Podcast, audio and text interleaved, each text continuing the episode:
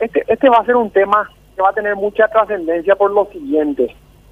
Si bien esto está llegando hoy a la Corte Interamericana, en el, en el camino nosotros tenemos el juicio político al que fue sometido el presidente Fernando Lugo. Es uno de los casos similares que también está en el camino a este. Si esto sale de una manera u otra, va a ser un precedente muy vinculante para la acción de Fernando Lugo. Para mí, esto es un contexto que podrá no ser vinculante hoy, pero va a tener una vinculación muy, muy importante el día de mañana si es que su asunto llega a la Corte. Segundo, cuando se planteó la cuestión en el juicio político de Lugo, y este es un argumento que se puede usar perfectamente hoy, todo el concepto que hay detrás de debido proceso, de juicio, de imparcialidad de un juez, de, ese derecho a la defensa, de que el juicio político no está reglamentado por ley, todo tipo de cosas se van a poner sobre la tela del juicio de la Corte Interamericana. ¿Por qué? porque mucho se ha dicho sobre que los juicios políticos no son juicios en general, en términos jurídicos. O sea, vos no ves jueces imparciales, ves una Cámara de Senadores. No ves un acto de juzgamiento, ves un acto de votación. Ese tipo de cosas. Entonces, lo que diga la Corte acá va a marcar mucho, eh, posiblemente, el futuro normativo del Paraguay, porque este es un, este es un instituto constitucional que no tiene reglamentación. Y tercero, y lo más importante, es que pide Bonifacio. Bonifacio pide su restitución. Y si la restitución se da, haciendo una hipótesis de ese estilo, bueno, ¿cuál es el ministro que sale? Porque ya tenemos los nueve, ¿verdad? Segundo, vamos a suponer que se lo den. Una corte interamericana está en condiciones de decirle a un país soberano, este va a ser su ministro, ministro. como digamos una vía alternativa distinto de los mecanismos constitucionales. Y después de 18 años. un juego ahí, ¿verdad? Claro.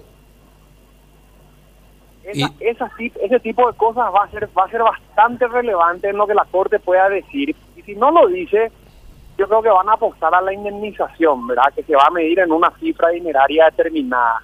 El estado después determinará si paga o no paga. Pero lo que te digo nomás es que están poniendo en la de juicio eh, conceptos de soberanía eh, conceptos de se hizo o no bien en la época su actuación de los poderes del Estado, Senado, Congreso, trabajando en la institución de órganos supremos judiciales, o sea, muchas cosas se van a poder decir a partir de lo que ocurra hoy, o sea, después de todo eso. Y estas audiencias son relevantes, y principalmente la opinión de Jorge Alejandra Maya, que es hoy una de las voces más encumbradas dentro del constitucionalismo, y a mí me gusta que sea él porque es imparcial en el sentido que no es un paraguayo interesado, fue contratado por la Procuraduría como abogacía del Estado a finales del año pasado, si mal no recuerdo. Entonces, está bueno que lo entrevistemos, está bueno que el, que, el, país escuche su opinión, está bueno que eso construya este, una mentalidad determinada para los juristas y académicos en el tema. O sea, mucho va, va a significar este pleito para el país. Claro, eh, qué interesante, eh, mira, mira, qué interesante lo que está ocurriendo entonces en San José de Costa Rica, ¿eh? Impresionante. Sí, no, pero basta. No tuvo increíblemente la trascendencia el caso de Arrón y de Marquís, pero puede llegar a tener por lo que la Corte pueda llegar a decir. Entonces, sacando las cifras, era un, un tema muy único en el caso de Arrón, acá está la pretensión de Bonifacio de mantenerse.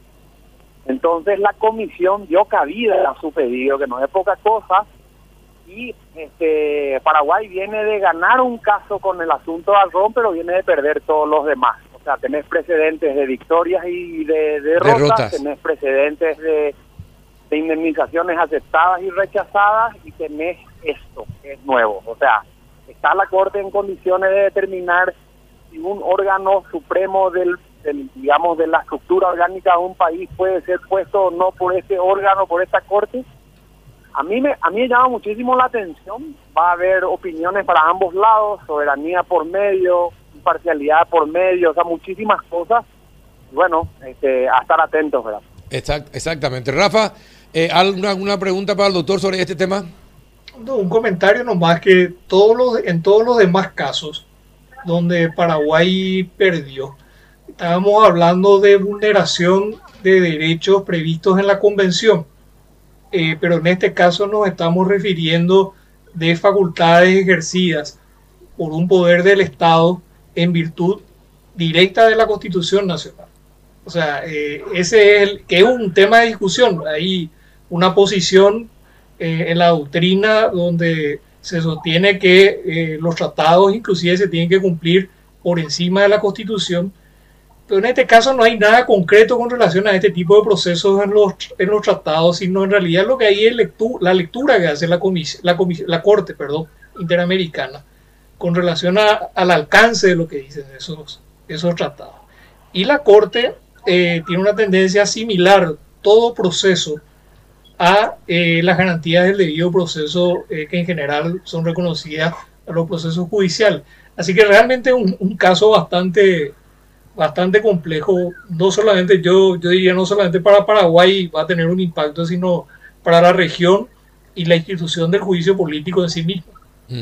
Bueno, está bien. Acá sí, acá sí me permitís agregar inclusive, este, Rafael, por ejemplo, Argentina, cuando modifica su constitución en el 94, directamente le dio rango constitucional a los tratados de derechos humanos. O sea, cuando se habla del Tratado de San José, se habla de igual a igual con la Constitución, cosa que Paraguay no tiene.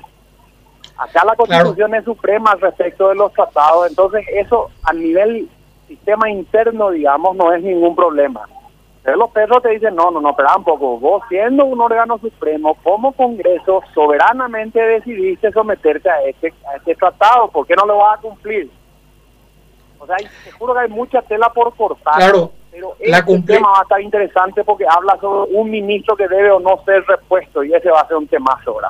Sí, es un la complejidad, la complejidad es que te dicen, sí, tenés que cumplir los, los tratados, pero en este caso no es una norma que expresamente esté en el tratado, sino es la interpretación que hace la Corte del tratado. Así es.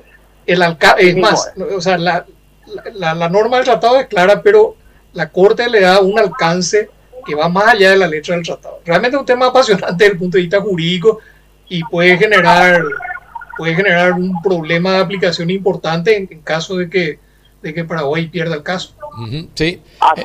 Así, va a ser, exactamente. Es un riesgo feroz. Yo creo que va a poner en jaque el sistema normativo y la soberanía paraguaya si es que se plantea algo similar.